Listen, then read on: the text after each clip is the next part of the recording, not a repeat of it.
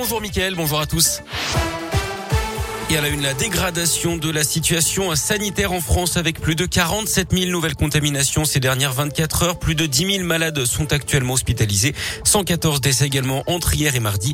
Il y a un taux d'incidence qui est repassé au-delà des 300 cas pour 100 000 habitants. Concernant le variant Omicron, l'OMS déconseille aux personnes à risque de voyager en ce moment.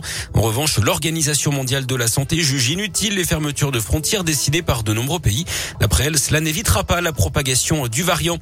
La galère à venir sur les rails dans la région. La SNCF va réduire le nombre de ses TER pour les deux prochaines semaines. Moitié moins pour la ligne Lyon-Grenoble aux heures de pointe. La ligne entre Mâcon et Lyon sera également impactée. C'est pour des travaux de maintenance et de réparation des rames. Des autocars seront mis en place pour remplacer les trains. La région parle d'une situation, je cite, inacceptable. Les débuts très agités du candidat Zemmour à l'élection présidentielle. Il était l'invité du 20h de TF1 hier soir et il n'a visiblement pas apprécié les questions de Gilles Boulot, le présentateur. Il a évoqué une interview de procureur, une escroquerie escroquerie intellectuelle, accusant le journaliste, je cite, d'avoir voulu faire son malin. Il l'aurait d'ailleurs insulté en quittant le plateau. Dans la région, un individu de 28 ans jugé euh, jusqu'à aujourd'hui pour un coup de poing mortel à Clermont en juin 2016. Ce père de famille de Haute-Loire avait frappé un homme de 44 ans qui avait heurté violemment sa tête contre un trottoir. Les circonstances de ce drame restent assez floues. Il pourrait s'agir d'une banale histoire de cigarette. L'homme décédé était très apprécié dans le monde du rugby. Il était à l'époque arbitre au sein du comité Auvergne. L'accusé en cours 15 années de réclusion criminelle.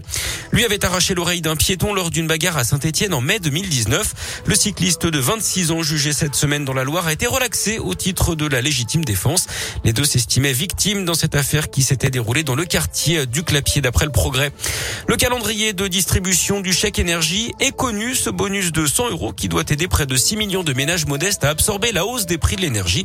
Chez nous, dans les départements de la région et en Saône-et-Loire, les chèques seront envoyés la semaine du 13 au 17 décembre. Ils seront dans votre boîte aux lettres 2 à 4 jours après les envois. Du sport, du foot et les filles de l'équipe de France se rapprochent de la qualification au mondial 2023. Elles ont battu le Pays de Galles de 0 hier. Elles sont seules en tête de leur groupe avec 5 points d'avance sur les Galloises. De la Ligue 1 ce soir, 16e journée, Saint-Etienne est à Brest à 19h. Clermont accueille Lens à 21h et l'OL reçoit Reims à la même heure. Et puis au rugby, c'est officiel. Morgan Parra va bel et bien quitter l'ASM. Il le confirme dans un entretien au journal La Montagne. On vous en parlait hier sur Radio Scoop, mais au conditionnel. Le demi de mêlée âgé de 33 ans est à la recherche d'un dernier challenge avant de raccrocher. Il précise hein, qu'il n'y a eu aucune mésentente sur son contrat avec la direction. Direction qui lui avait d'ailleurs proposé de prolonger de deux ans supplémentaires, puis une reconversion dans l'encadrement du club. Morgan Parra qui ne sera donc plus auvergnat à la fin de cette saison. Ce sera la 13e passée avec les Jaunards.